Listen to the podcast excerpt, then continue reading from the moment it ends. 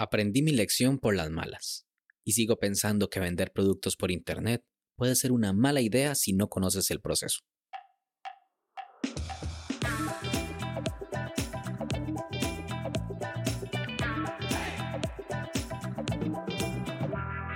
Hola a todos y sean bienvenidos y bienvenidas a este nuevo capítulo de Daily Meeting, podcast diario de cultura de Internet. Este es el capítulo 127 y hoy es jueves 17 de febrero del año 2022. Como cada 17 de febrero se celebra el Día Internacional del Juego Responsable, con la finalidad de concienciar a la población mundial acerca de los efectos negativos de las adicciones a los juegos de azar y a los juegos en línea. Mi nombre es Melvin Salas y en los próximos minutos hablaremos sobre el proceso de venta de mi MacBook Pro parte 2, así que comencemos.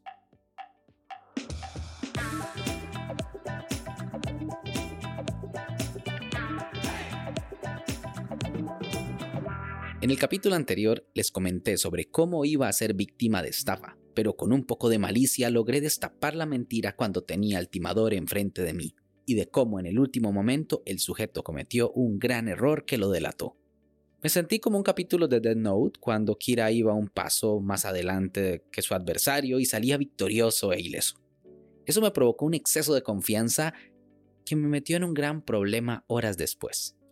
Ese mismo día en la mañana, una persona me escribió para comprar la laptop, por lo que respondí a los mensajes dando especificaciones y precio. Me dijo que estaba muy interesado, así que enviaría a su esposa por el artículo, ya que ella necesitaba revisar el equipo muy bien antes de comprarlo.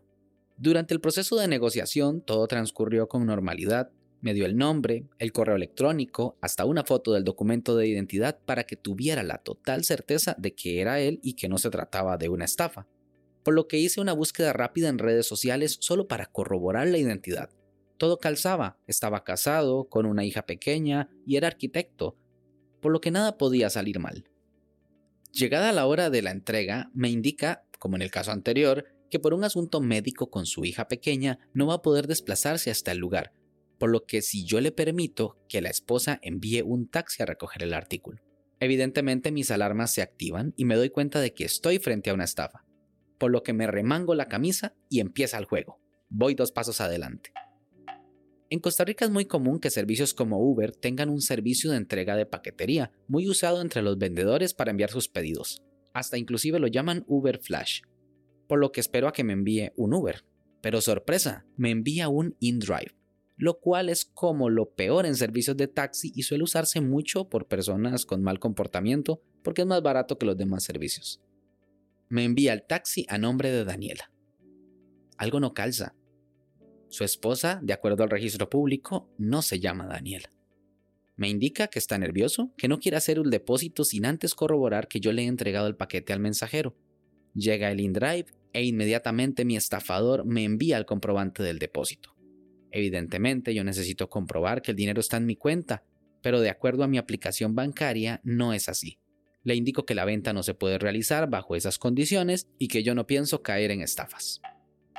El taxista se va y quedo con el sujeto por teléfono. Me pregunta que si acaso yo pienso estafarlo, que cómo le voy a robar ese dinero que tanto le ha costado. Le indico que si el dinero está en mi cuenta, con mucho gusto le envío el producto, pero sin comprobar eso yo no puedo arriesgarme. Me cuelga y llama a los minutos, enojado, fúrico, amenazándome de muerte, porque conoce mi dirección y que que va a ir ya mismo y personalmente por la computadora y de paso a desquitarse conmigo.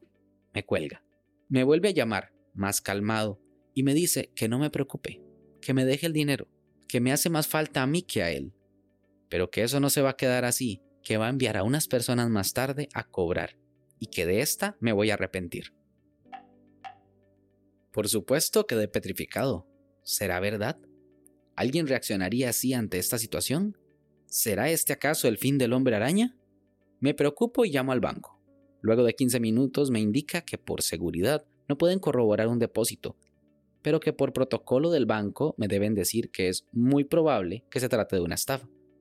Que en caso de no serlo, puedo devolver el dinero en el momento que caiga mi cuenta. Eso no me tranquilizó, así que seguí investigando sobre este sujeto en Internet. Logro dar con un número de teléfono que le pertenece, que es diferente, así que lo llamo. Me contesta una persona con un tono diferente, le pregunto si él está haciendo una compra por internet y de primeras lo que hizo fue suspirar fuertemente y advertirme de que no entregue ningún artículo, que se trata de una estafa.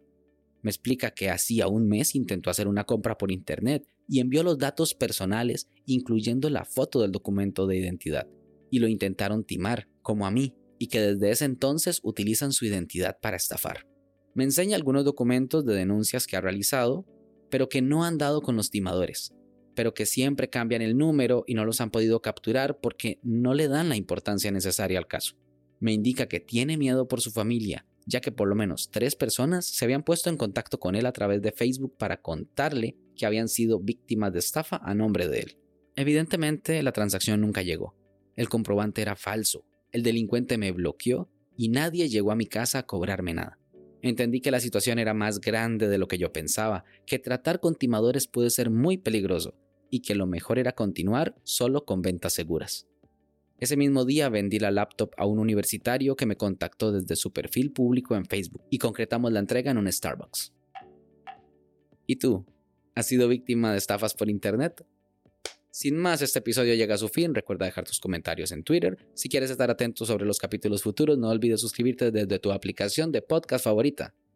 También suscribirte a la newsletter semanal y formar parte de nuestra comunidad de Telegram en melvinsalas.com barra podcast. Este capítulo fue grabado con mucho cariño en Dublín, Irlanda.